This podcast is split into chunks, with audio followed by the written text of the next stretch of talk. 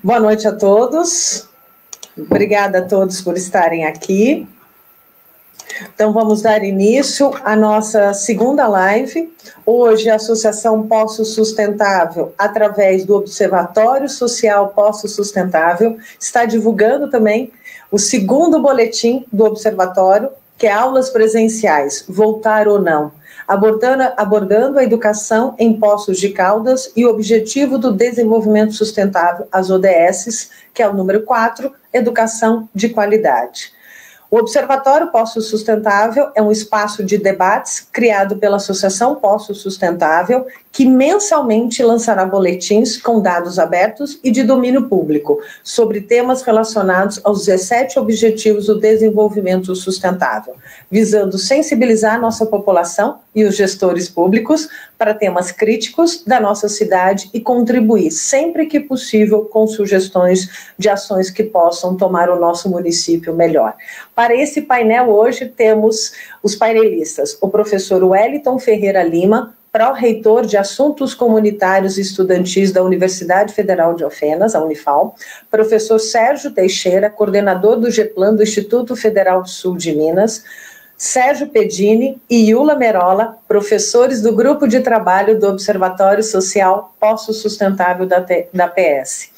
Se há um consenso né, sobre a importância da educação e sobre os impactos educacionais devido à crise sanitária da Covid, que tornou ainda mais visíveis desigualdades e os perenes problemas estruturais desse país. Não deixa de haver polêmica, um dos motivos dessa live de hoje justamente com a razão da insegurança causada pelo aumento exponencial de contágio e pela falta de condições de infraestrutura de muitas escolas. Mas sabemos também que nenhuma evidência científica é definitiva, mas é base nelas que temos que agir.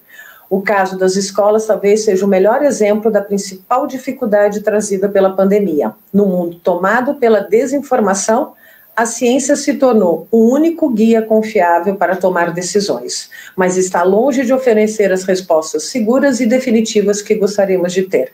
Então, nesse especial, falamos sobre esse retorno. Nós teremos, primeiramente, a apresentação dos dados do GEPLAN, com o professor Sérgio Teixeira e, posteriormente, a apresentação do, do, sobre o plano de retomada da, da, Unifal. E após essas duas apresentações, a gente vem com um bate-papo. As pessoas também que estiverem aqui ao vivo conosco no, no Facebook podem começar a fazer perguntas, as dúvidas que vocês querem. Então, professores. Professor Wellington, professor Sérgio Teixeira, professor Pedini, a gente fez esse combinado aqui, porque a gente está hoje com dois Sérgios. Sejam muito bem-vindos. Passo a bola para vocês. Pode ir, Sérgio Teixeira. Sérgio, né? Vou chamar de Sérgio. Certo. Muito obrigado, boa noite. Um prazer enorme estar aqui na presença desses três professores, né? Iula, o Wellington e o Pedini. É muito bom esse momento, porque esses momentos de discussão é, com as pessoas que estão nos assistindo, com a comunidade de Poços de Caldas e outras pessoas que possam estar vendo, sempre importante para a gente retomar alguns estudos. Então, é, muito obrigado pela, pelo convite, viu, Iula e, e Sérgio Pedini. E eu vou, eu vou apresentar, vou fazer uma apresentação breve, uns 10, máximo 12 minutos, colocando alguns elementos que a gente tem notado aqui no nosso grupo de pesquisa e contextualizando com o momento atual relacionado à volta às aulas. É, vocês só confirmem para mim se vocês conseguem ver minha tela. Acho que ela já está aparecendo e eu acho que você tem que autorizar. Deixa eu ver. Isso, acho que vocês estão vendo, né? Estão vendo e me escutando, né? Então tá, pessoal. Bom, então, nesse convite feito pelo Observatório Social Pós-Sustentável, pela PS, Estou falando aqui em nome do Instituto Federal e do GEPLAN, e eu começaria, pessoal, com essa pergunta, né? Volta às aulas, essa é a pergunta. E já adiantando, nós aqui é, no Instituto Federal e no GEPLAN, nós achamos que essa não é a pergunta, uma vez que nós todos, sobretudo nós professores, nós queremos estar na sala de aula, nós queremos voltar às aulas. Isso é muito importante dizer, porque nós também queremos, é, estamos cobrando do porquê que a gente não pode voltar, né? Então, nós, enquanto professores, nós também queremos essa resposta, quer dizer, por que, que a gente não volta às aulas, né? E vou tentar contextualizar um pouco esses elementos para as perguntas e para o debate, tá? Bom, então, uma primeira questão é que muito tem se dito com relação é, à contaminação das crianças, né? Então, sobretudo, os estudos que têm sido levantados para esse argumento, né? Então, acho que é importante a gente aqui lidar com os dados científicos, né? São três principais estudos, né? Um estudo do Banco Interamericano de Desenvolvimento, né? Um estudo feito pela Fundação Lema e, recentemente, um estudo é, feito pela Fiocruz, né? Publicado é, na revista Pediatrics, e é interessante, pessoal, que nesses estudos, todos eles indicam que há um, uma baixa taxa de contaminação entre crianças e por isso a gente seria levado a reabrir as escolas.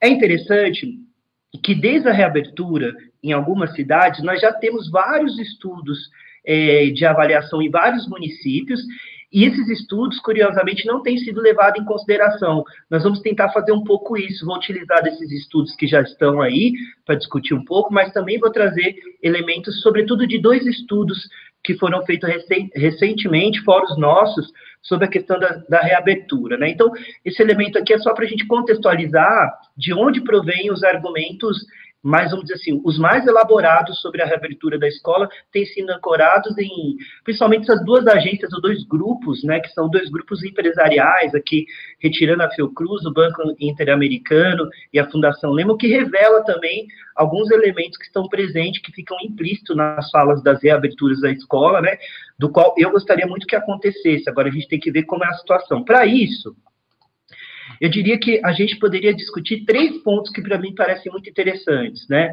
O primeiro para discutir a reabertura da escola é como está a situação dos professores na pandemia. O segundo seria como que está a questão da contaminação nas escolas, nas escolas que já foram reabertas. E um terceiro, que é mais da minha área, bom, a Irla já me apresentou, mas, bom, eu sou geógrafo, tenho um grupo de pesquisa e planejamento territorial, é a questão da pandemia, território e educação, que eu acho que vai muito ao encontro exatamente da questão das universidades, que tem algumas coisas diferentes do ensino fundamental, infantil e médio, que eu queria explorar um pouco com vocês rapidamente. Bom, para começar, em relação à situação dos professores na pandemia, nós estamos falando de um contingente de professores é, de 2,6 milhões de professores no Brasil, ou seja, quase 1,2% é, da população brasileira. Estamos falando de um contingente muito grande, em que a sua maioria trabalha na educação básica e desses, a maioria trabalha na rede pública. Isso é interessante a gente mostrar, porque a rede pública foi uma das redes que continuou uh, o trabalho educacional por meio do serviço remoto, né, por meio de, da interação remota, o que é diferente de dizer de EAD, né? O remoto é a gente adaptar o que a gente faz em sala de aula de forma remota, pela internet, mas mantendo ainda alguns pressupostos, que nos fazem muita falta, com certeza, e que, de fato, tem um impacto no ensino, uma preocupação muito grande que nós temos. Seguindo, falando de quem são esses professores, são professores que recebem, em sua totalidade, uma média de R$ 2.800 do seu salário, tá certo? Esse é o salário que, em média, dos professores, contando todas as redes, né? O que nós podemos notar, então, que são professores que continuaram trabalhando numa situação de um baixo salário pela sua formação. Nós estamos falando todo mundo aqui de profissionais com ensino superior completo no mínimo, sendo que boa parte desses tem cursos de especialização, mestrado e doutorado.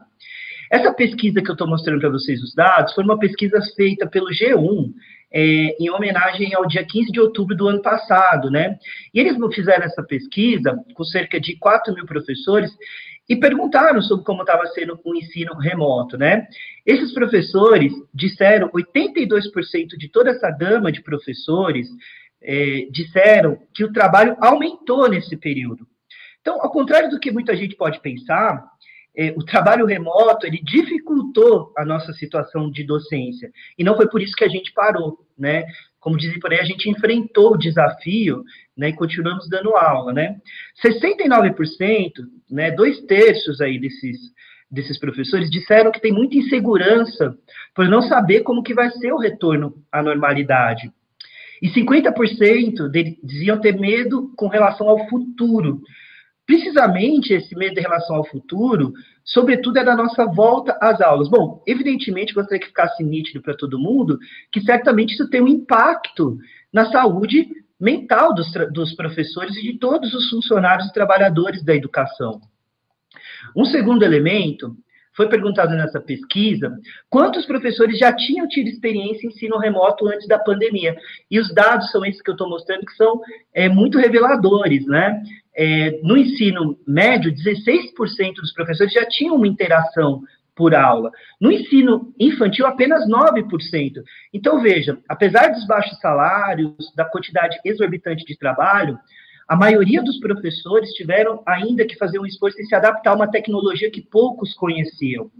Mas mesmo assim, é, eles não desistiram e diante de uma situação de precariedade, é, que mostra aqui nesse segundo dado que eu estou mostrando, é, sendo já derivado de uma situação de muito violência enquanto era presencial. Então veja que há um ciclo aqui com os professores, né, com essa categoria, que é muito, que foi muito difícil de ser adaptado e que já vinha numa degradação mesmo no ensino, é, no ensino presencial.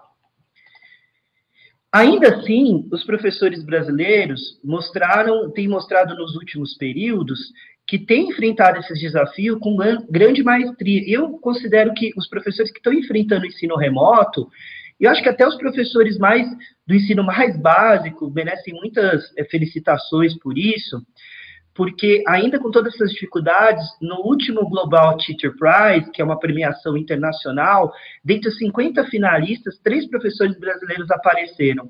O que mostra que, mesmo diante de toda a dificuldade, nossos professores no Brasil enfrentam ela e conseguem fazer uma educação de qualidade, apesar de todas as mazelas. Eu acho que é nesse, sobre esse prisma que a gente deve pensar a reabertura, no sentido que os professores são um elemento de valorização dentro da abertura. E aí, eu terminaria essa primeira parte trazendo uma notícia super atual de hoje, né?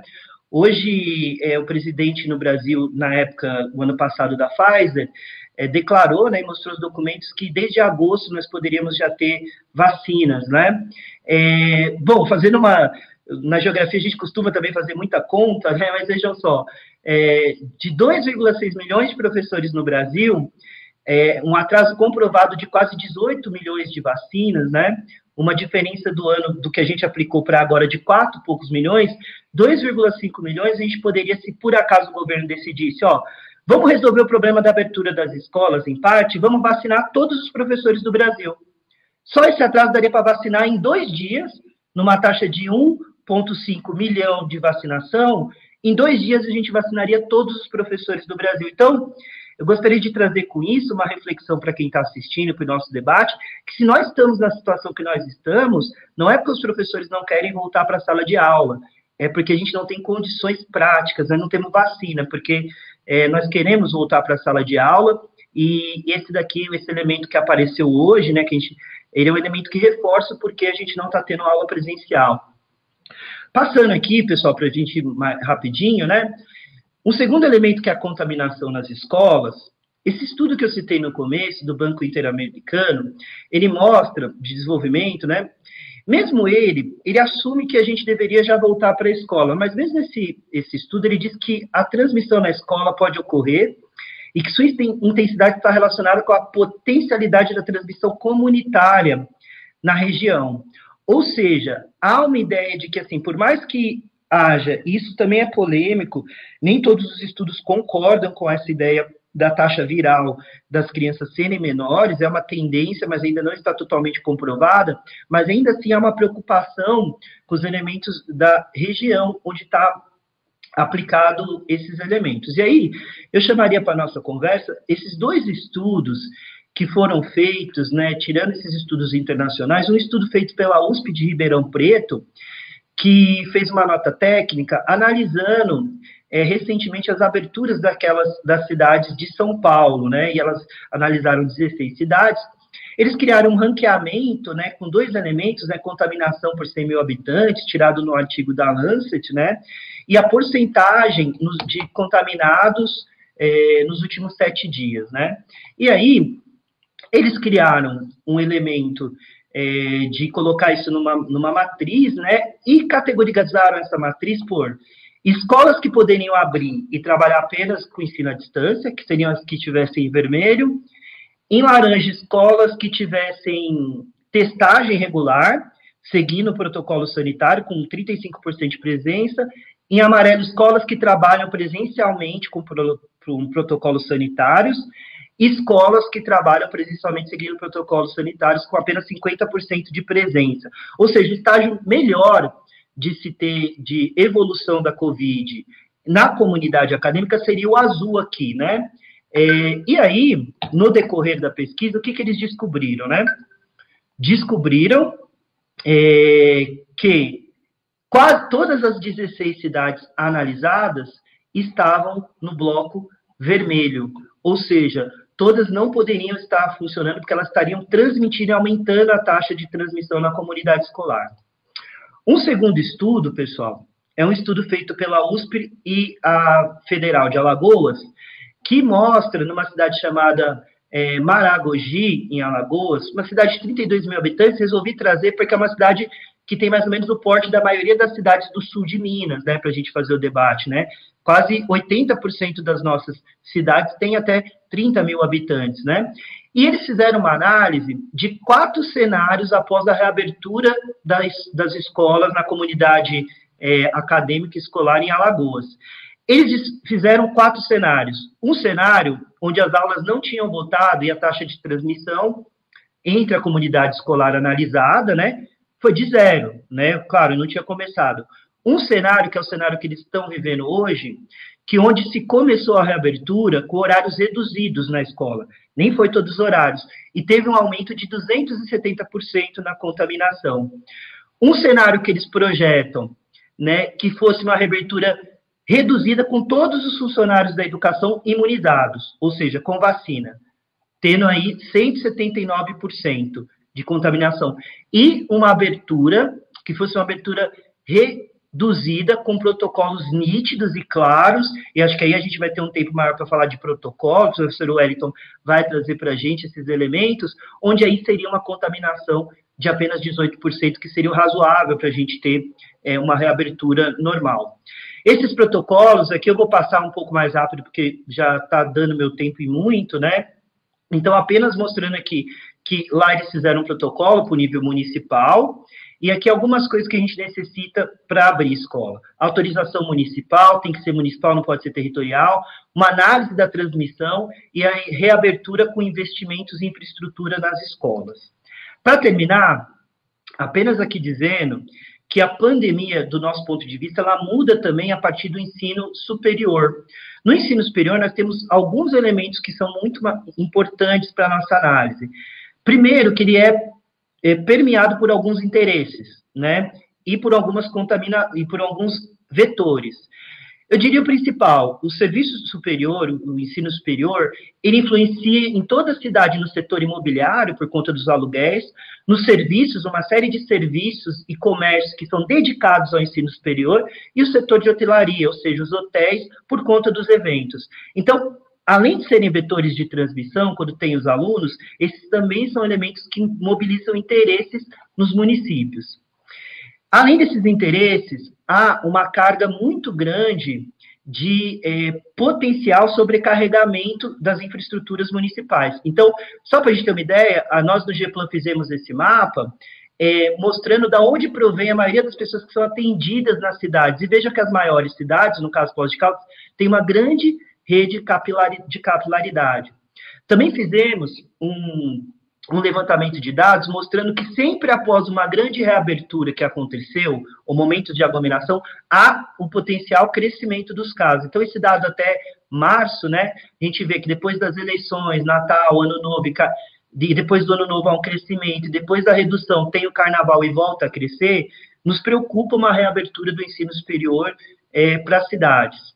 E, por fim, para não passar muito mais do tempo, é, nós fizemos um mapeamento é, de onde provém os alunos do Instituto Federal, mostrando o seguinte: não adianta a gente pensar, por exemplo, se a gente abre os cursos superiores do Instituto Federal, se a gente não sabe de onde vêm nossos alunos, porque numa cidade você pode ter uma situação controlada, mas veja a capilaridade de onde vêm nossos alunos, certo?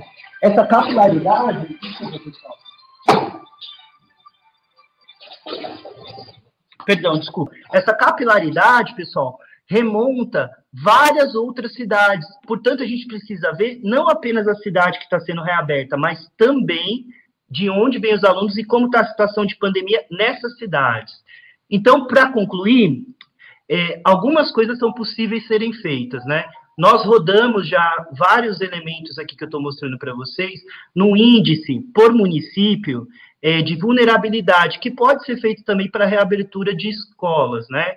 A gente categorizou alguns elementos aqui e criamos um índice é, que mostra a vulnerabilidade dos municípios, né? E aí é, é um, a gente colocou bem mais elementos, são 18 variáveis do que tem no Minas Consciente. Chegamos nesse mapa aqui, atualizado para o mês de março, tá? é, elaborado em dezembro, né, atualizado para o mês de fevereiro. É, então, são esses elementos que eu queria trazer para a gente começar o papo. Me desculpa, viu, Yula? Eu tentei ser rápido, mas. Mas posso falar? Ótimo, você deu até argumentos e substância para nos ajudar até com esses dados, Sérgio, para a gente continuar até as informações. Já está chegando um monte de dúvidas aqui, perguntas, isso é até bom que a gente está falando da ciência, né? Mas agora eu quero agora chamar o professor Wellington, que é da Unifal. Uh, vou, vou, fazer um spoiler aqui, que a gente já estava conversando em bastidores. A própria universidade tem, desde o ano passado, né, professor, me corrige, que já tem um plano de retomada das escolas, e agora vocês estão fazendo atualização, até porque o mundo muda, né? A gente está falando de 2021. E eu gostaria de saber o que, que a universidade coloca nesse plano? Quais são os pontos principais que a universidade vê do retorno às aulas, pegando o mesmo gancho do professor Sérgio Teixeira, que a Unifal é o mesmo perfil do Instituto Federal, alunos de várias regiões do, do país, podemos se falar assim.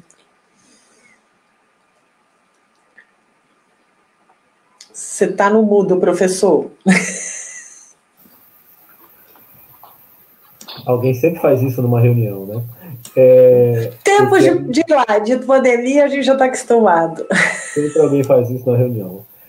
É, deixa eu agradecer primeiro, cumprimentar os colegas que estão aqui presentes, cumprimentar as pessoas que estão assistindo, ou que assistirão depois pelo YouTube. É, então, nada muito diferente, né, é, eu acho, do que o Sérgio está falando é, eu acho que a frase dele é muito boa, assim, a ideia é assim, quando é que a gente quer voltar? Ontem. Né? A pergunta, a gente não queria ter parado. Eu imagino que, que assim como no IFE, quando a gente interrompeu as atividades, as aulas presenciais, em 14 de março do ano passado, acho que a expectativa de todos nós é, nós vamos fazer aí 20, 30 dias de lockdown, depois nós vamos retomar as aulas, vamos refazer o calendário e vamos seguir a vida. E falhamos miseravelmente nessa previsão. É, mas, assim, desde o ano passado, desde maio, nós nos sentamos sobre o que a Europa já tinha passado e, e, e sabia sobre, sobre, sobre o vírus, para já começar a pensar como é que nós estaríamos preparados para retornar. Então, nosso plano ele tem algumas, algumas bases. Eu, eu, eu, vou tentar falar de maneira bem, bem coloquial, assim, não vou me preocupar muito para desespero dos meus colegas da epidemiologia é, é, com os termos técnicos. É, como eu sou da Humanas, eu tenho essa licença. Mas o que, que acontece? A gente pensou o seguinte: a gente tem que ir devagar e sempre. Então é preciso fazer um retorno paulatino da, da, das atividades presenciais para que a gente possa acompanhar a reação que nós vamos ter. Como o Sérgio chamou a atenção, a grande preocupação que a gente tem na, na Unifal é que nós estamos em cidades que não são muito grandes assim. Né? No caso de Alfenas, é uma cidade relativamente pequena. E a gente responde por uma grande migração de pessoas, a gente responde por um grande deslocamento de pessoas é, adultos, jovens, né, ativos, em idade de curtir a vida, de, né, apesar de a gente, apesar de já terem um certo grau de responsabilidade, mas é bom a gente pensar nisso, eles são jovens, é, e é, é uma preocupação da gente entender esse deslocamento. Mas, de modo geral, o nosso plano, ele se constrói em cima de algumas premissas, que deve ser, um, a nossa capacidade de entender a transmissão. Né? Então, parecido com o que o Sérgio apresentou que o IFE fez, A Unifal, desde o momento em, em que o vírus apareceu, desde março do ano passado, a gente tem rastreado como está a situação de transmissibilidade. Então, a gente tem uma equipe composta por epidemiólogo, por, por estatístico, por pessoal do geoprocessamento, que mapeou onde nós temos, onde, onde são os nossos estudantes e também servidores, temos muitos professores que, que estão morando hoje com seus avós, com suas mães, né, que estão cuidando dessas pessoas que ficaram mais vulneráveis nesse período de pandemia. Então, nós rastreamos onde estão essas pessoas e a gente acompanha as curvas de contaminação em aproximadamente 130 cidades. Né? A gente tem uma comunidade de aproximadamente 7 mil pessoas, que em pelo menos 130 cidades há um número significativo de membros da comunidade, para a gente entender que a gente só pode pensar em retornar quando nós tivermos tendência de curva descendente. Né? É, é, é a primeira premissa. A gente não volta com curva estável alta ou com curva ascendente. A gente tem que ter um tempo significativo de curva descendente. A gente tem que ter outra premissa, a capacidade dos sistemas é, é hospitalares das cidades reagirem à situação pandêmica, que é uma situação que a gente não atingiu. A gente chegou muito próximo de colapso nas nossas cidades e vimos em cidades é, fora do sul de Minas um colapso total do sistema hospitalar. Então, ainda não estamos prontos porque o sistema hospitalar não está, não, tem capacidade de responder por mais do que hoje ele já está respondendo. Existem limites mínimos né, de disponibilidade de leito, de pessoal. Então, os hospitais têm que ter uma capacidade de responder. A gente tem que ter capacidade de rastreamento do contágio no nosso ambiente, no nosso ambiente interno. A gente precisa entender o quanto dentro da nossa universidade, eu acho que isso é extensivo para as escolas, e isso não é tão simples assim, é, quão, o, quanto o contágio está avançando dentro da comunidade a partir das, das pessoas que estão presencialmente. É, a Unifal nunca parou 100%, né? A gente tem uma série de serviços essenciais que a gente se mantém, que a gente mantém. A gente tem atendimento médico, a gente tem atendimento oncológico, né? Essas pessoas continuaram sendo atendidas então, dentro do que nós chamamos de serviços essenciais, né, que é aquilo que coloca as pessoas, a sobrevivência das pessoas em risco. Então, nós mantivemos e monitoramos né, esse contágio dessas pessoas. Depois, a gente tem que ter uma cultura sanitária das pessoas é, que vão retornar ao presencial. Então, quando as pessoas retornarem presencial, elas têm que estar muito cientes de uma nova cultura sanitária e isso é especialmente difícil para nós brasileiros. Assim, eu, eu, eu, me policio o tempo todo sobre isso. Né? Às vezes a gente precisa participar de algum evento presencial e se lembrar do cumprimento, que é um toquinho de longe, manter distância, porque a gente se abraça, a, a gente passou a vida se abraçando. Então a gente tem que construir uma cultura sanitária, trocar de máscara o tempo todo, lavar as mãos o tempo todo, tomar cuidado no, no, com, com, os ambientes. Então, a gente tem que construir uma, uma cultura sanitária nas pessoas. Então, a gente precisa cumprir esses requisitos, e uma vez cumpridos esses requisitos, a gente parte para o retorno presencial. E esse retorno é devagar. Ele tem que ser sempre lento. Por quê? Porque a gente vai deslocar um grupo. Imagine que o campus de Alfenas, ele responde por quase 10% da população da cidade. Se eu desloco 10% da população para aqui de uma vez, eu não tenho como controlar o que vai acontecer. Então a gente precisa fazer um retorno paulatino, primeiro com as atividades que são, foram impossíveis de fazer à distância, que não existem ferramentas tecnológicas, que nós não dispomos de ferramentas tecnológicas para cumprir essas atividades, então eles voltam em primeiro lugar. Depois a gente expande e sempre os formando, privilegiando aqueles que estão próximos de formar e ir para o mercado. Depois a gente avança um pouco, ainda mantendo essas atividades que necessitam ser presenciais para cursos, mas para anos mais recentes, para períodos mais recentes, até que a gente vá paulatinamente retomando as atividades que nós chamamos de teóricas. Mas sempre faz uma primeira leva, continua a mensuração de todos os indicadores. A gente precisa manter a medida de cada um desses indicadores e entender.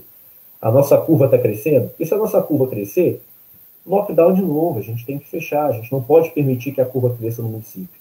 é uma responsabilidade que a gente tem que ter, como o Sérgio chamou a atenção, com os municípios com os quais a gente está inserido. A gente tem que garantir que não só seja seguro para a instituição, mas para as pessoas desse município. Que a gente não seja um fator de aumento da, do, da contaminação, né? como o Sérgio mostrou nas pesquisas das cidades que, que estiveram é, é com, com experiências de retorno às aulas presenciais. Então, no grosso, é isso. Tem, tem detalhezinhos, mas não, não, vale a pena ficar. Não, não, tem detalhezinhos que eu já estou anotando aqui, que eu vou fazer perguntas que valem para todos. É, talvez você tenha questões e tal. Nossa, mas, assim, você já deixou várias questões aqui que eu vou provocar todos. Mas agora eu quero jogar um pouco para o Pedini que hoje ele é o autor do, do boletim que está sendo lançado hoje, até para avisar, já está disponível no, no site da Associação Pós-Sustentável, é o nosso segundo boletim, com o tema Voltar às Aulas Presenciais. Eu queria que você comentasse um pouco, Pedini, sobre essa pauta, esse artigo, esse boletim que está sendo divulgado amanhã para todo mundo e que você pincelasse, relacionando um pouco com os nossos dois panelistas. Boa noite, Ula. Boa noite, Sérgio, Wellington. Prazer estar aqui, né? Não só como Instituto Federal, mas também como APS, né? Faço parte é, do observatório da APS e promovendo, como a Ula disse, esses debates que são muito interessantes e importantes para nós. É, esse material ele foi produzido, né? Pelo GEPLAN, né? O Sérgio é o coordenador e está disponibilizado, como foi dito na, na página da APS a partir de amanhã. E lá é possível encontrar as referências, os dados, as informações que foram apresentadas aqui pelo Sérgio. Né? Eu só queria aproveitar, Yula, se me permitir, fazer, reforçar um pouco aqui algo que foi dito, né, primeiro pelo Sérgio.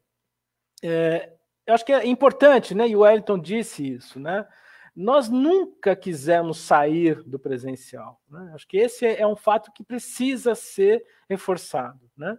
Nós queremos voltar ontem para o presencial. Só que nós queremos condições, condições mínimas para nós, para, para os trabalhadores da educação, para a comunidade, principalmente para os nossos alunos, para que isso aconteça. Né? E aí é importante a gente dizer é, que, quando a gente diz isso, nós dissemos com base científica. Eu vi que tem perguntas aí do Zé, do Zé Edberto, né? A importância da gente ter referências científicas, técnicas, para tomar esse tipo de decisão.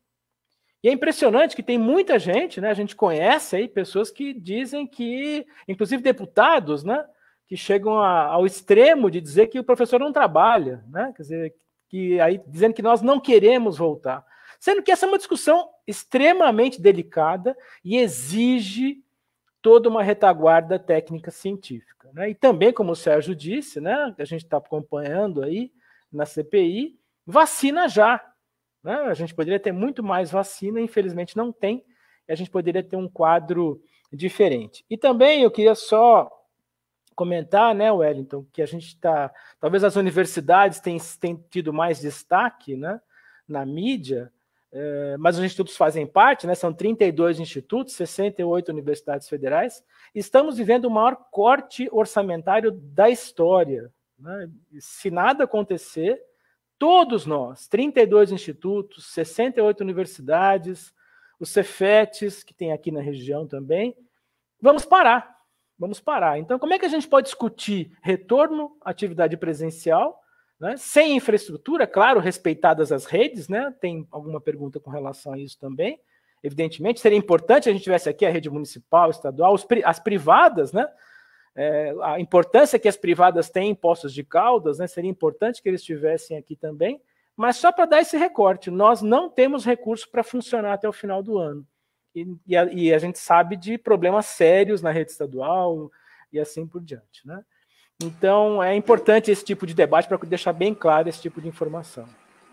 Você já pegou uma pergunta minha, que eu ia falar isso. Como é que vocês, vou falar, as universidades retornam com essa escassez de recursos, né? Porque eu vou pegar seu plano, tá, professor Wellington, mas eu acho que ele se baseia, dá para generalizar para muitos, porque foi baseado em dados epidemiológicos, jogando muito com o Sérgio. Uh, vocês estão falando disso, do retorno, aí eu faço uma pergunta para todos, provocativa, tá? Eu sou da área de saúde, tá? Então eu vou falar com. A gente discutiu muito o plano nacional de imunização, o Plano Nacional de Saúde. Foi discutido isso, um plano nacional das universidades federais, o retorno? Tá, eu fiz uma provocação, entendeu? Porque cada um está fazendo o seu plano e se não seria legal uma discussão nacional. O Wellington já quer conversar, pode perguntar, pode falar. É, é, a gente tem muito grupo de WhatsApp. Isso não falta, assim, a coisa que a gente aprendeu a conviver com grupo de WhatsApp. Então a gente tem muitos fóruns, a gente troca muito, é, né, eu tenho um grupo com os pró-reitores, a gente troca muito, a gente, os, os colegas da epidemiologia mantêm sempre contato, então é, a gente estava buscando soluções de modelagem, fomos buscar em Lavras, na UFMG, fomos trocar ideia com eles, né, para tentar modelar, porque no início a gente trabalhava, ah, vamos tentar modelar, para tentar entender a curva, vamos tentar ver se é possível fazer modelos preditivos, e, e, e conversamos muito sobre isso. Mas tem uma premissa da qual eu não falei, por exemplo, no nosso, no, no nosso plano, é que a gente não trabalha nem mesmo com uma retomada homogênea dos três campi. Né, nós estamos presentes em Varginha, Poços e Alfenas. Uma clareza que nós tivemos é nós temos que entender cada um desses municípios de maneira independente. Então, no, no, nós estamos, no nosso plano, ele prevê que se as condições estiverem ótimas em Poços, mas não estiverem ótimas em Varginha, a gente vai começando em Poços, quando houver condições de Varginha. É, vocês vão lembrar que quando a gente começou a ver as curvas é, é, no ano passado, o interior tinha sempre um delay com relação às cidades maiores. A gente ia percebendo esse delay. Hoje parece que as curvas dão uma, uma, uma elas vão se aproximando, né? Mas antes havia um grande delay, então a gente já falou desde o início, a gente parou ao mesmo tempo, as universidades todas de, é, determinaram a parada no mesmo dia, dia 14 de, de março. No entanto, todos já che chegaram à mesma conclusão: olha, nós vamos parar no mesmo dia, porque nós tínhamos um feriadão à vista e havia muito medo das pessoas se deslocarem e fazerem com que o vírus se, se deslocasse mais ainda. Era um feriado de Semana Santa, feriado de visitas familiares.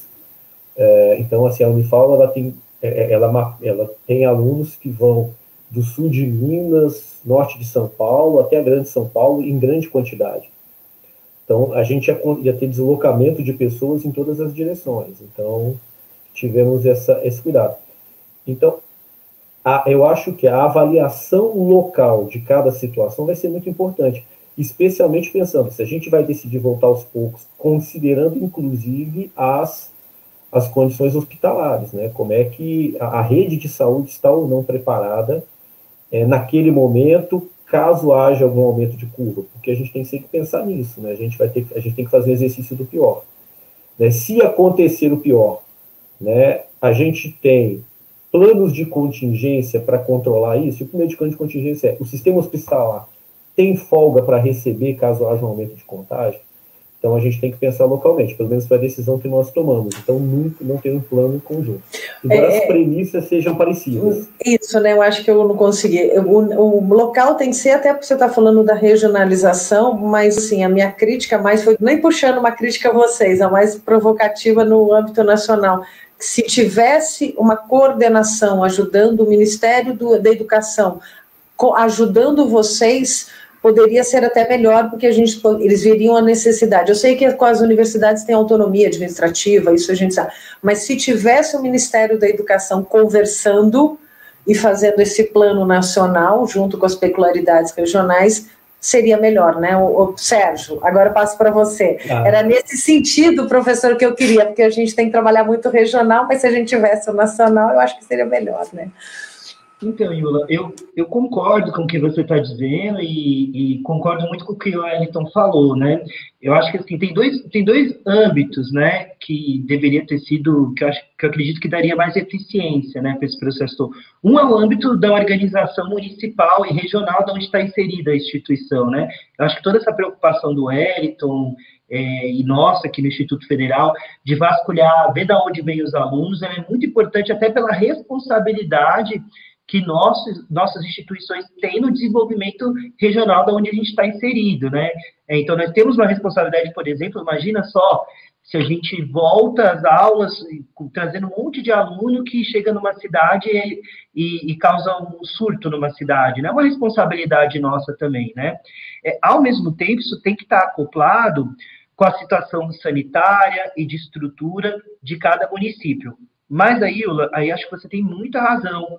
Existem coisas que tinham que ter sido muito bem articuladas, que nos ajudaria, inclusive, nessa análise regional, né? Por exemplo, é, a questão da imunização mesmo, né, da vacina, né? Se nós tivéssemos um artigo, quer dizer, eu queria estar agora conversando com você, Iula, com o Pedini, com o Eliton, processos de acolhimento dos nossos alunos, a gente já vacinado, como que está sendo a estrutura na sala de aula, se a gente conseguiu ventilar tudo. Não, nós estamos discutindo ainda possibilidade de a gente voltar quando talvez, né? Então veja o atraso que a gente está. Então, a imunização e a outra coisa, né, Iula? Além de não ter essa coordenação nacional, parece que nós parece que há uma coordenação para desorganização, né? Porque veja, é, os exemplos dos estudos do GEPLAN foi estudos feitos, a gente dedicando trabalho a mais nosso, né? A Júlia está aqui ajudando a gente, que é do GEPLAN também, trabalhou muitas horas com a gente, até além do que, que ela ganhava, eu além do que a gente ganha, e aí o prêmio que a gente recebe agora é corte de verba. A gente passou o tempo todo ajudando, tentando desenvolver vacinas também. Então, veja, além de não articular, há um projeto de desarticulação da ciência, né? Então, é, você tem toda a razão, mas veja que a situação que a gente enfrenta é muito, muito difícil, né? Pedini, você viu que hoje eu tô, eu tô fazendo perguntas para provocar vocês, mas é um tema que está na bola da vez, a gente está. Vocês falaram muito aqui da vacinação, tá? Vou tirar alguns pontos. Para muitas pessoas, tá no imaginário que os professores vacinando a gente volta ao normal. Eu estou falando que a, a, a rua está falando isso, a gente, como até o Wellington falou, os WhatsApps falam isso, principalmente de família, né? Não é nem de ciências. E aí, é assim mesmo, Pedini? Bom, acho que uma primeira coisa que a gente tem que lembrar, né, Yula, é com o termo, né? Professor é sempre lembrado, evidentemente, né, que está ali na sala de aula, né, mas a gente tem que lembrar, ampliar esse, esse, esse conceito. São profissionais da educação. Que nas escolas tem as bibliotecas, secretarias, segurança, limpeza, né, então não são apenas os professores. Então, assim, é importante? É claro que é, né, mas a, a dúvida permanece. Eu acho que esses estudos que o Sérgio apresentou deixam claro né, que essa convicção que se tinha de que bastava vacinar os, os, os, servidores da educação, que as crianças tinham uma baixa transmissibilidade. Isso não é verdade, infelizmente. A gente gostaria muito que fosse verdade, mas não é. Né? Então a gente pode se transformar num foco de disseminação ao invés de ser um local de acolhimento. Né? Isso é muito triste, é muito perigoso, inclusive. Né? Eu estava observando hoje, né, Yula? Hoje a prefeitura, na sua página oficial, lançou os dados né, da Covid e a gente está com 94,5% de ocupação dos leitos de UTI. É, provavelmente deve ter um disponível. Né? Então, como é que a gente. Olha a responsabilidade que a gente tem. E é interessante que em, algum, em outros setores, como por exemplo o caso de cultos, missas e templos, né, esse assunto foi parar na Suprema Corte. Né, porque havia dúvidas né, e a Suprema Corte decidiu é, favoravelmente a que não se abrissem. Por quê? Não era uma questão religiosa, longe disso. Né? A gente está num país que respeita as, as, diferentes religiões, mas é o risco. É o risco de aglomeração. Né? E como o Eliton falou, eu fico imaginando um culto, uma missa, que não acontece há muito tempo, pessoas de, de, de idosas, pessoas de mais idade. Você imagina reabrindo o templo? Você vai pedir para essas pessoas não se abraçarem? Isso é uma loucura, isso não vai acontecer. E a mesma coisa das escolas. Né? Como é que a gente vai fazer com que esses jovens, crianças, adultos mantenham um distanciamento, sendo que há mais de um ano eles não se veem? Né? É algo extremamente arriscado. Então, o ideal é vacina já. Esse é o pressuposto né? e, e protocolos muito, muito rigorosos com respaldo científico. Professor Wellington, eu vou estar pegando o seu plano, tá? Uh, você deixou claro no plano, concordo, tá? Que você falou que vai ser paulatinamente, porque você vai avaliando isso, isso ao olhar, porque eu estou recebendo aqui, tá? Também no WhatsApp, que as pessoas estão vindo, acho que não querem falar, querem mandar no WhatsApp. Você mostrou para nós, então, que os alunos não vão voltar todos ao mesmo tempo, mesmo com vacina, vão pensar em estrutura, porque a gente sabe isso quer dizer que esse retorno que as pessoas estão no imaginário, né? Aquela coisa do volta, galera, festa, ele vai demorar. Então a gente está falando de um 2023? Então tá chutando. Eu, é, é, é, a, a, nossa colega é, lá da pró-reitora de pesquisa, ela, ela, que inventou esse bordão. Toda tentativa de previsão falha miseravelmente. Concordo a com ela plenamente. Tem repetido isso sem parar. Um abraço para Vanessa. É, é, difícil fazer previsão, mas mesmo com vacina, é, é retornar e monitorar é, é, é importante. A vacina é, uma, é, é, um fator, é importante, mas ele não é o único. A gente precisa entender, é um vírus que tem um ano. A gente não conhece esse vírus direito. Então, a gente não vai fazer assim, olha, gente, volta amanhã. Então, a gente está no que a gente chama hoje de fase zero. É, o que, que é a nossa fase zero? Nós estamos com algumas atividades presenciais que nós consideramos que são importantes é, e, e, essenciais, e liberando ainda bem aos pouquinhos algumas outras que são de utilidade pública. Então, nossos alunos formandos de medicina, que estão atendendo, dando plantões, né, fazendo. É, esses a gente manteve, então desde o ano, que, ano passado continuam na clínica, continuam fazendo é, é, as suas atividades nos pronto-socorros. Né? Por quê? Porque nós entendemos, e, e, a Faculdade de Medicina também, que é uma função essencial, na, na, hora que mais precisa de médicos, ter essas pessoas dando apoio né, na nossa clínica de especialidade médica ou nos pronto-socorros, onde eles também é, é, é fazem seus, seus estágios né, na, nas cidades vizinhas. Então, eles, eles, para, eles não pararam. Aí, em seguida, a enfermagem. Então, agora nós estamos pensando, nós tivemos um, um, um, atendimento mínimo, por exemplo, no curso de odontologia, justamente naqueles casos que representavam risco de vida. Então, manteve-se o atendimento. Então, nós estamos pensando em voltar algumas clínicas agora, muito devagar. Por quê? A gente está falando de ambientes que já trabalham com alto índice de segurança, de biossegurança, então eles já estão acostumados, assim, e quando eu falo de odontologia, assim, é um, é um, é um grupinho que está numa clínica específica e que vai atender um público muito específico. E a gente vai monitorando, está tendo contágio? E a gente tem uma, uma, uma, normativa na instituição, é, houve contágio, encerra aquela atividade por 14 dias, a menos que ela seja essencial, ou seja, se não colocar a vida de ninguém em risco, né, se não houver um paciente lá que necessite de atendimento por colocar a vida dele em risco, aquela atividade cessa por 14 dias.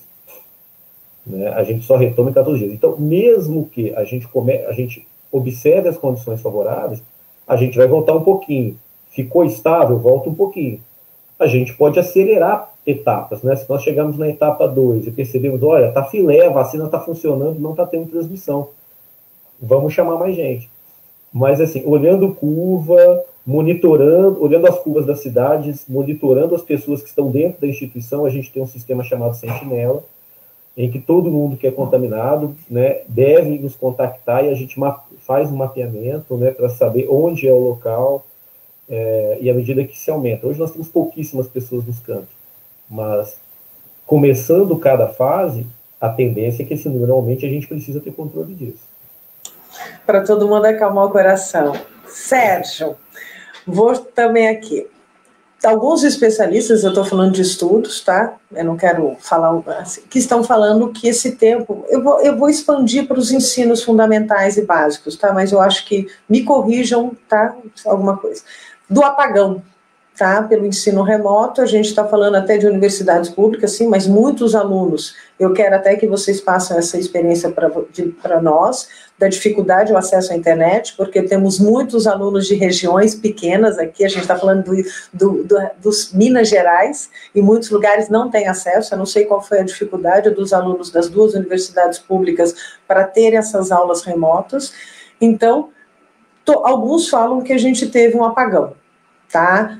O, como é que você avalia isso, Sérgio, para na hora que a gente voltar, que a gente não está falando, eu não gosto muito de falar voltar ao novo normal, dessa palavra novo normal é, incomoda um pouco, mas na hora que a gente começar a voltar às rotinas, como é que a gente vai conseguir mitigar, eu não vou falar nem esses impactos desse tempo de, vamos pensar um ano só, então vou falar um ano.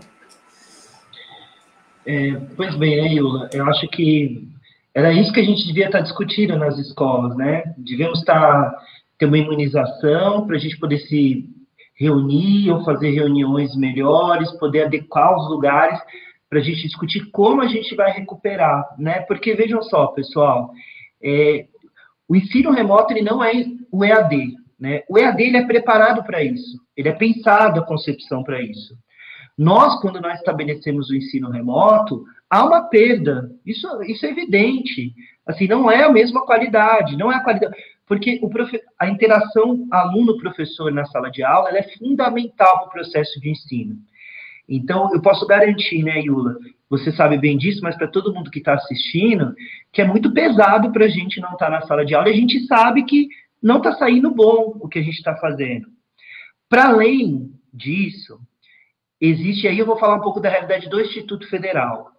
O Instituto Federal é uma realidade, vamos dizer assim, meio à parte do que é o ensino como um todo no Brasil, sobretudo no ensino médio. Né, nós temos uma estrutura é, consolidada, os professores eles, é, eles têm uma dignidade salarial, há uma dignidade de infraestrutura que possibilitou, inclusive, que os institutos, é, pelo menos no Instituto Federal do Sul de Minas, a gente garantiu quase 100% de acesso aos nossos alunos.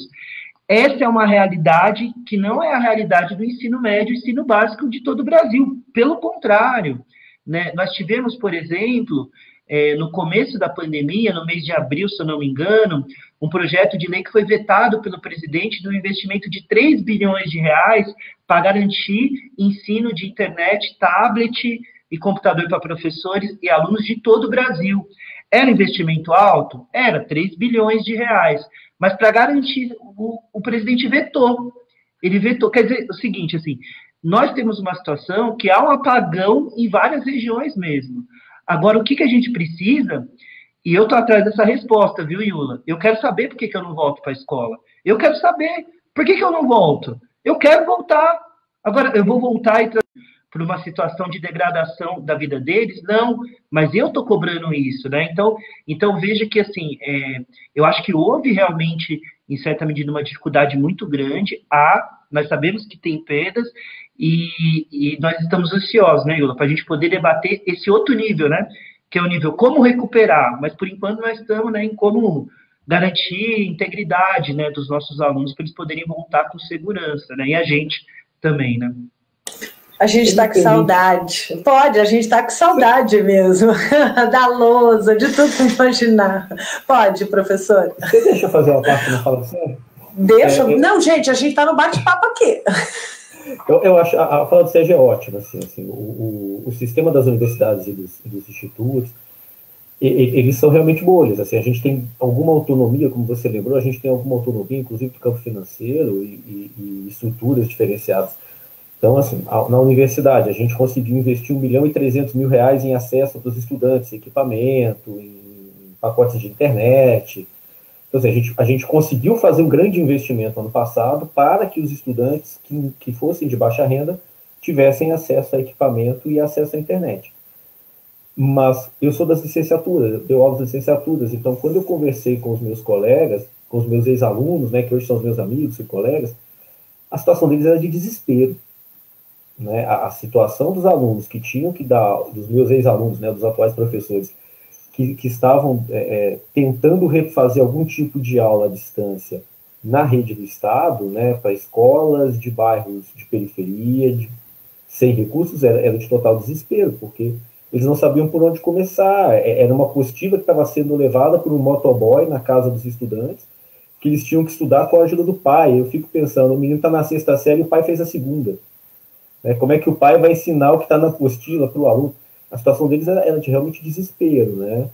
E, e, aí tem uma fala, assim, que, que nós escolhemos voltar ao salão de beleza antes da escola. a gente escolheu também isso, né? Houve gente que pediu para voltar uma série de outros serviços é, antes das escolas. Talvez se nós tivéssemos segurado os serviços, nós estaríamos voltando primeiro nas escolas. É, é, muito difícil comparar com a Europa, né? Mas na Europa houve essa experiência, né, de fazer lockdown em alguns setores para retomar as escolas isoladamente. Então, assim, prioriza-se a escola, né? É, mas não, não, não foi o nosso caso. Então, a, a, perda que eu acho que é principalmente no ensino no ensino básico, né, porque eu acho que nós, dos, dos, dos institutos e das universidades, é, é, isso que ele falou, quer dizer, nós tínhamos colegas de excelência em, em, em educação remota que nos deram oficinas de como preparar material. Então, antes de começarem as aulas, a gente pediu os colegas que estão acostumados com EAD, que dominam muitas ferramentas, e eles fizeram oficinas para nos preparar, porque nós não sabíamos da aula usando mediadas tecnologia. Então, primeiro nós pudemos fazer oficinas com os nossos colegas que já são experientes para aprender metodologias, aprender técnicas. Ficamos um mês estudando isso, quer dizer, nós voltamos para a sala, voltamos, a gente nunca sai, mas a gente foi aprender metodologia.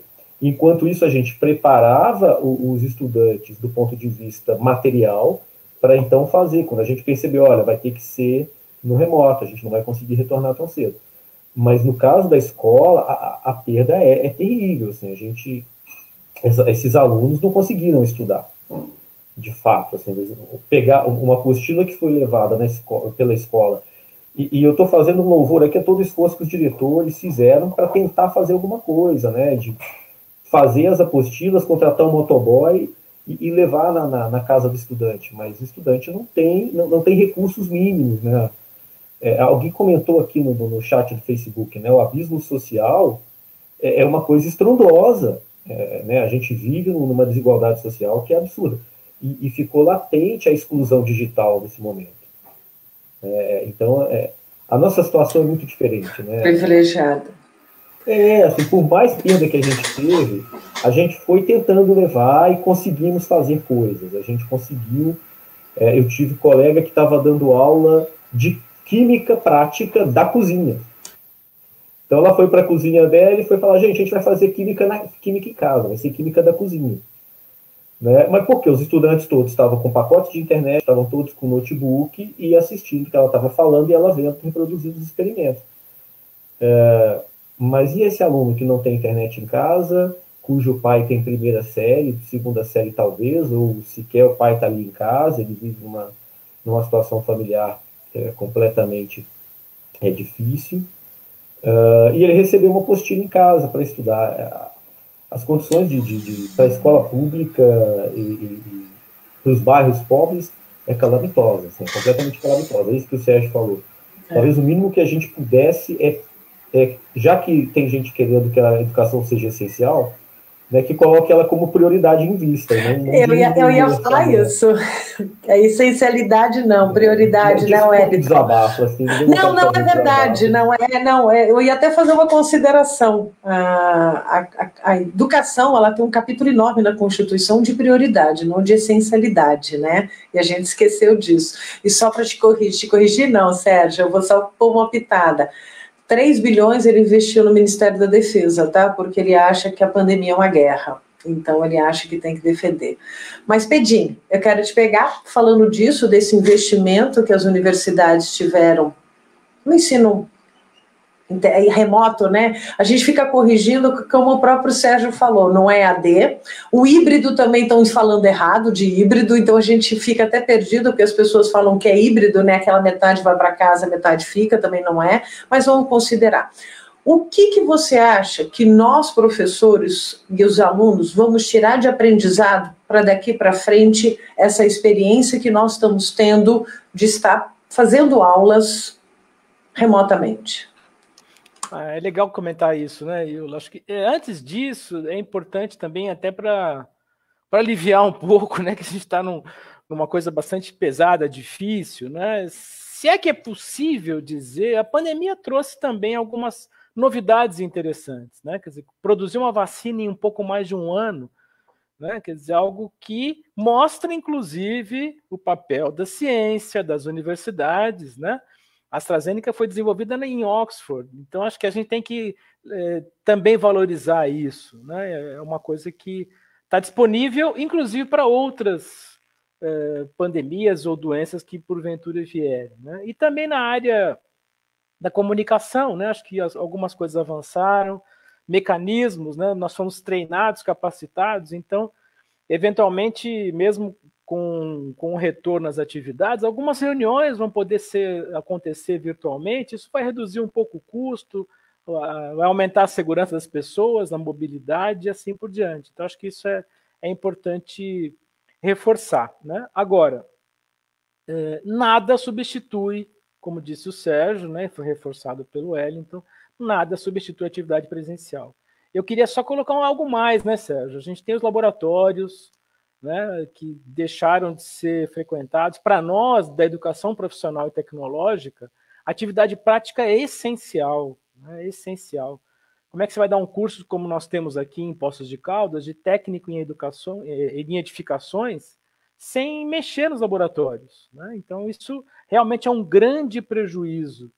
E isso o ensino remoto não substitui. Então a gente quer voltar né, é, o mais rápido possível. Eu queria também reforçar uma coisa, sabe, Yula, também acho que é um ponto positivo, né, que a gente que a gente observou foi a solidariedade, né? A gente no instituto e nas universidades também a gente conseguiu é, uma mobilização imensa, imensa de instituições, de empresas para tentar fornecer álcool em gel. Né? Aqui no caso de Poços de Caldas, nós recebemos uma doação enorme da Receita Federal de bebidas alcoólicas apreendidas.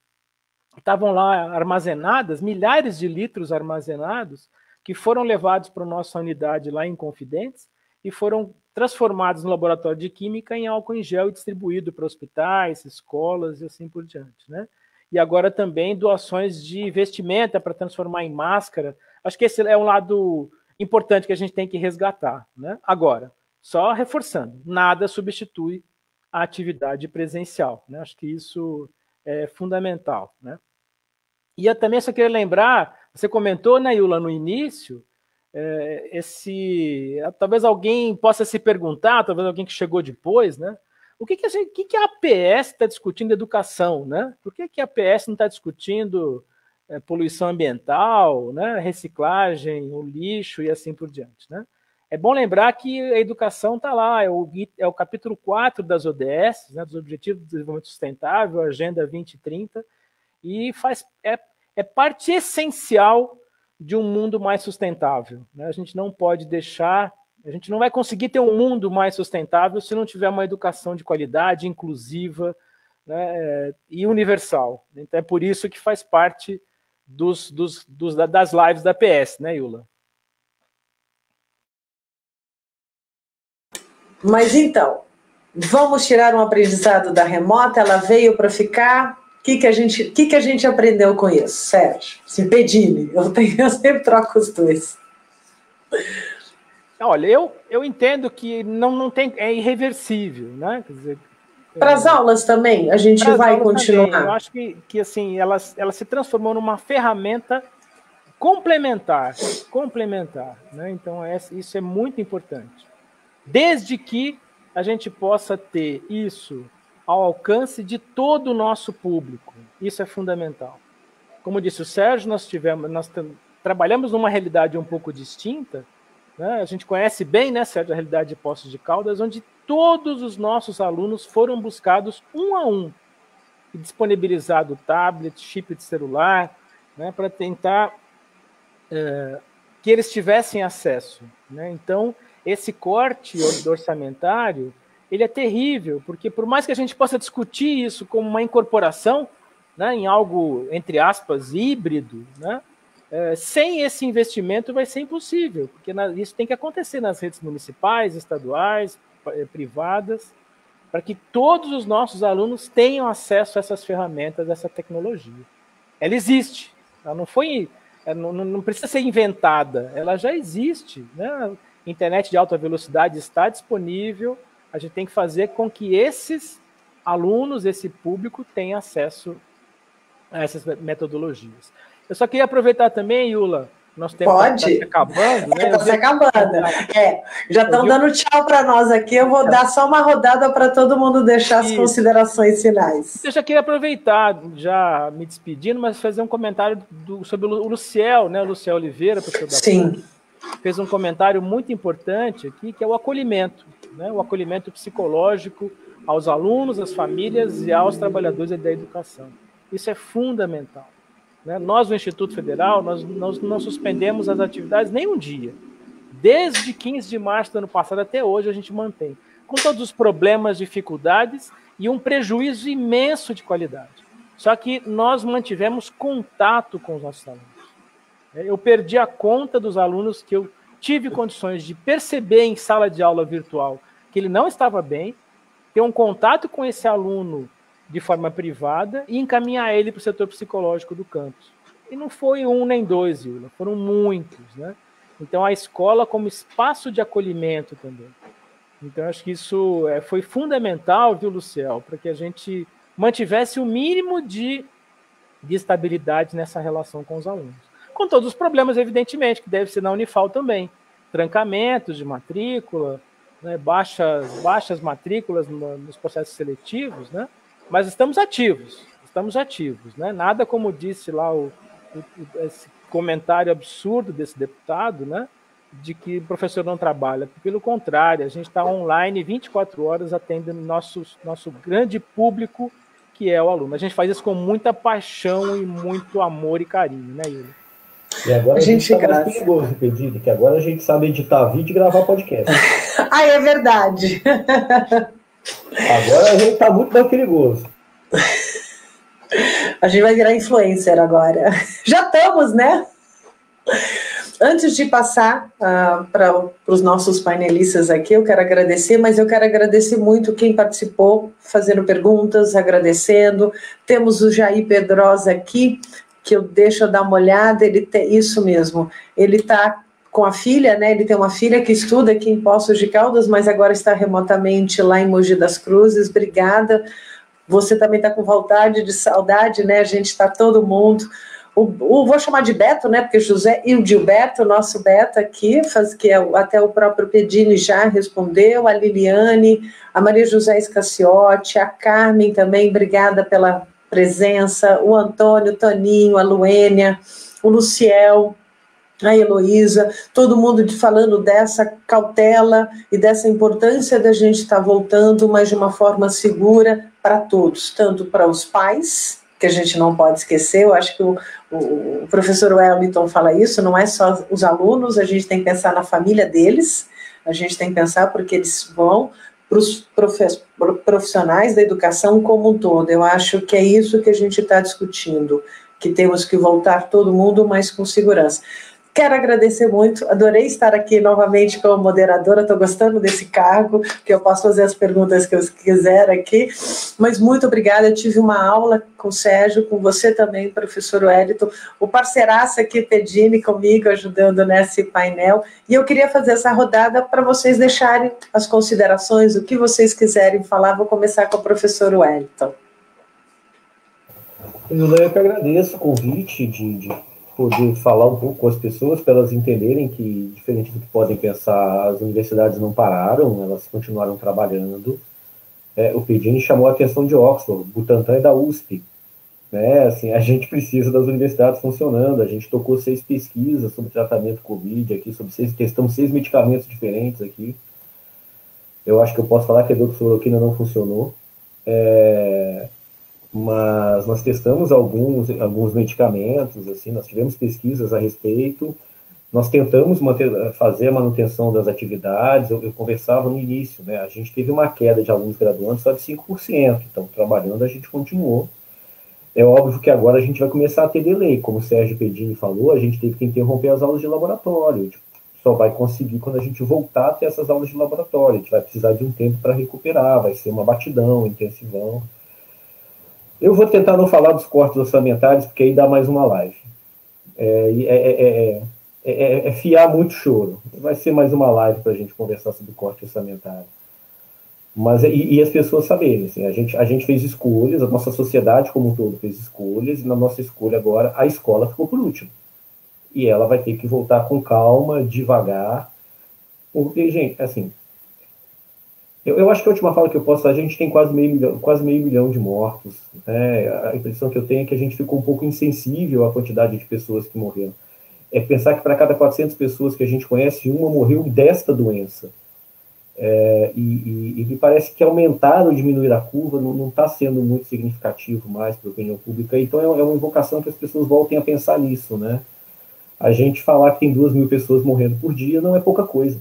Né? São duas pessoas, duas mil pessoas morrendo por dia de uma doença que podia estar sendo controlada. É a primeira vez na história que a gente pode controlar uma doença e não estamos fazendo. Então eu, eu acho que é um pouco isso. Desculpa acabar na bad. Mas, mas foi bom estar com vocês também. Não, gostei muito de uma fala sua. Nós escolhemos colocar a escola em último lugar de todas as prioridades de sinceridade. Gostei. Você deu um recado bonito para todo mundo. Sérgio Teixeira, vou deixar você pedindo por último. Bom, pessoal, também queria agradecer o convite, a participação, um momento muito bom que a gente teve de interagir aqui, informar e trocar ideia, né? Eu, assim como o Elton, eu gostaria de terminar para cima, com a mensagem boa, né? Mas, infelizmente, a conjuntura não, não nos ajuda, né? Eu acho que teve uma questão que o Elton falou aqui que é muito, muito interessante, que é a questão da coordenação. Depois ele lembrou, né? Vocês vejam só, né? Um monte de, de pessoas que querem que a gente volte às aulas de qualquer jeito, né? Porque voltar às aulas todos nós queremos, né? É, tem se baseado nesses estudos que pegam outros países, né, de exemplo, né? E vê que a situação nossa é uma situação totalmente diferente, né? É, articulação, acho que seria isso, né? Coisas que podem abrir, coisas que não podem. Se vamos abrir as escolas, fecha as outras coisas. E aqui há uma descoordenação que é uma descoordenação que ela é criminosa, tem custado vidas, né? É, mas se é possível a gente terminar falando um pouco para cima, eu acho que é importante essas coisas que o Pedini trouxe, né? Apesar de tudo, é, as universidades federais, os institutos cumpriram um papel muito importante, né? Você ter uma ideia, Iula e demais, a gente constituiu praticamente nosso grupo de pesquisa com pesquisadores que a gente nem conhece pessoalmente. A gente fez muita pesquisa e ajudamos no plano de contingência aqui no sul de Minas, fomos chamados na televisão, na Câmara dos Deputados para a gente, é, na Assembleia Legislativa, para a gente poder orientar o que, que era ser feito. Então, nós ajudamos e eu queria terminar assim, parabenizando os professores, né, que é, eu estou na coordenação do curso de licenciatura em Geografia e toda semana vem dois, três alunos que já são professores, é, que estão na linha de frente de combate à Covid, porque são enfermeiros, com inúmeras questões, e todos eles me dizem assim, Sérgio, mas eu não vou desistir, né? Então, eu acho que os professores têm dado um exemplo para a gente, eu queria parabenizar todos os professores que estão enfrentando o desafio do ensino remoto, que estão trabalhando um monte, né? É, acho que essa pandemia tem que trazer isso, né? Os professores vão ser, é, não é de hoje, mas vão se mostrar cada vez mais o exemplo de resistência, né? Resistir à pandemia e continuar nosso trabalho é um desafio, então é, queria terminar dando parabéns aos professores que estão nos vendo e que vão nos ver depois. Sim, porque vai estar no canal do YouTube depois. Pedini? É, queria reforçar, né, um, um, prazer fazer parte do Instituto Federal, né, e da PS. E eu queria é, também reforçar isso, né, Yula? Está aí nos comentários, o canal do YouTube, inscreva-se no canal da PS, né? A PS é uma instituição do terceiro setor, ela não tem nenhuma vinculação é, político-partidária, é uma instituição do terceiro setor e é ela que está promovendo esse espaço aqui. Né? Um espaço de debate, de esclarecimento à população, né? mas ela, ela, ela precisa, né? ela precisa que as pessoas participem desse tipo de movimento para reforçar o papel da sociedade civil num momento tão difícil como esse, né? que a gente tem passado. Então é um prazer fazer parte da PS, é foi um prazer fazer parte aqui. E espero, assim como todos, né, que a gente esteja é, presencialmente, né, presencialmente voltando a discutir, como disse o Sérgio, né, discutindo os detalhes desse retorno. Nós queremos voltar, queremos voltar, mas com calma, com serenidade, né, como disse o Wellington, devagar, né, mas e, e reforçando esse papel das nossas instituições, escolas, né? Para essa, para esse planeta mais sustentável e de mais qualidade de vida. Né? Então, foi um prazer participar aqui e reforço, né? Se inscrevam no canal, participem da PS, né? venham junto com a gente tentar manter esse debate para as próximas para os próximos lives, que acho que a Ula vai comentar agora. Isso mesmo, agora vou fazer propaganda, né? Que esse é o nosso objetivo do Observatório Social Poços Sustentável, trazer esses debates o mês passado a gente discutiu saúde, a gente está discutindo educação, é trazer cientistas, trazer os dados para, baseado em evidência, vamos deixar bem claro, a gente possa trabalhar políticas públicas. Então, esse é o principal motivo, o mote nosso, né, da, da PS é trazer discussões para que a sociedade faça parte dessas ações de implementações de políticas públicas. Então, a gente vai ter no próximo mês, mas eu não vou contar qual que é o próximo tema, a gente vai deixar para as próximas cenas, dos próximos capítulos, mas eu quero deixar meu agradecimento novamente a todos vocês que participaram aqui, nos assistiram, fazendo comentários, aos dois professores, e que fica aqui, né, que todo mundo avalie e que é, a, pense, né, reflita, né, a importância da educação como prioridade para a mudança do mundo e do país que nós queremos. Então, muito obrigada a vocês e boa noite a todos. Aqui é feriado, tá, professor Wellington? Então, a gente fica muito feliz que muita gente continua assistindo com a gente aqui no final do feriado de Poços de Caldas. Obrigada a todos.